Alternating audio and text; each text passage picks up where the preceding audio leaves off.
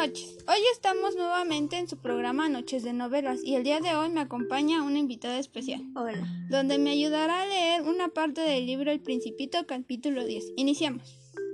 Se encontraba en la región de los asteroides 325, 326, 327, 328, 329 y 330. Para ocuparse en algo e instruirse al mismo tiempo decidió visitarlos. El primero estaba habitado por un rey el rey vestido de púrpura y armillo estaba sentado sobre un trono muy sencillo y sin embargo majestuoso. Ah, exclamó el rey al divasar al principito. Aquí tenemos un súbdito. El principito se preguntó ¿Cómo es posible que me reconozca si nunca me ha visto? Ignoraba que para todos los reyes del mundo estaba muy simplificado. Todos los hombres son súbditos. Aproxímate para que te vea mejor, le dijo el rey, estaba orgulloso de ser por fin el rey de alguien. El principito buscó donde sentarse, pero el planeta estaba ocupado totalmente por el magnífico manto del armillo. Se quedó, pues, de pie, pero como estaba cansado, bostezó. La etiqueta no permite bostezar en presencia del rey, le dijo la monarca. Te lo prohíbo. No he podido evitarlo, respondió el principito muy confuso. He hecho un viaje muy largo y apenas he dormido. Entonces le dijo el rey Te ordeno que bosteces. Hace años no veo bostezar a nadie. Los bostezos son para mí algo curioso. Vamos, bosteza otra vez, te lo ordeno. Me da vergüenza. Ya no tengo ganas, dijo el principito enrojeciendo. Mmm, bueno, te ordeno tan pronto que bosteces y que no bosteces. Tartamudeaba un poco y parecía vejado, pues el rey daba gran importancia a su autoridad fuese respetada. Era un monarca absoluto, pero como era muy bueno, daba siempre órdenes razonables. Si yo ordenara, decía frecuentemente, si yo ordenara a un general que se transformara en un ave marina y el general no me obedeciese, la culpa no sería del general, sino mía. ¿Puedo sentarme? preguntó tímidamente el principito.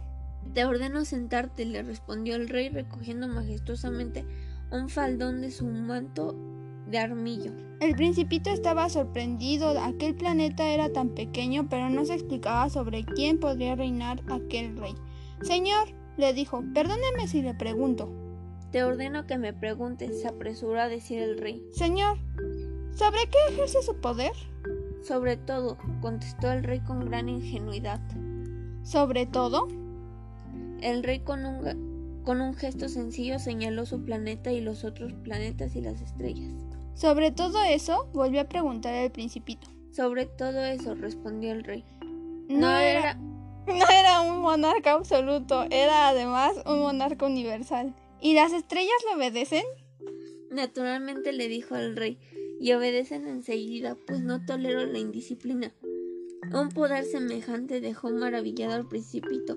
Si él disfrutara de un poder de la tal naturaleza, hubiese podido asistir en el mismo día, no a cuarenta y tres, sino a setenta y dos, a cien o incluso a doscientas puestas de sol, sin tener necesidad de arrastrar su silla, y como se sentía un poco triste al recordar su pequeño planeta abandonado, se atrevió a solicitar una gracia al rey. Me gustaría ver una puesta del sol. Deme ese gusto. Ordénele al sol que se ponga.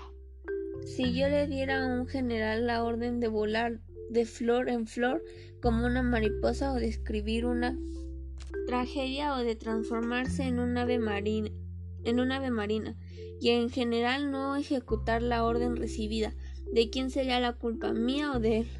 La culpa sería de usted, le dijo el principito con firmeza. Exactamente, solo hay que pedir a cada uno lo que cada uno puede dar, continuó el rey. La autoridad se apoya antes que nada en la razón. Si ordenas a tu pueblo que se tira al mar, el pueblo lo hará. La revolución, yo tengo derecho a exigir obediencia porque mis órdenes son razonables. Entonces, mi puesta de sol, respondió el principito que jamás olvidaba su pregunta una vez que la había formulado. Tendrás tu puesto de sol, la exigiré, pero según me dicta mi ciencia gobernante, espera que las condiciones sean favorables. ¿Y cuándo será eso?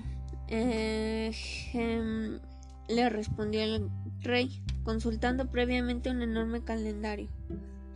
Será hacia las 7.40. Ya verás cómo se me obedece. El principito bostezó. Lamentablemente su puesta de sol frustrada y además se estaba aburriendo ya un poco. Ya no tengo nada que hacer aquí, le dijo el rey. Me voy. No partas. Le respondió el rey que sentía muy orgulloso de tener a sus súbditos. No te vayas y te hago ministro. ¿Ministro de qué? De justicia. Pero si aquí no hay nadie quien juzgar. Eso no se sabe, le dijo el rey. Nunca he recogido todo mi reino. Estoy muy viejo y el caminar me cansa. Y como no hay sitio para una carroza. Oh, pero yo te. yo ya he visto, dijo el principito, que se inclinó para echar una ojeada al otro lado del planeta. Allá abajo no hay nadie tampoco.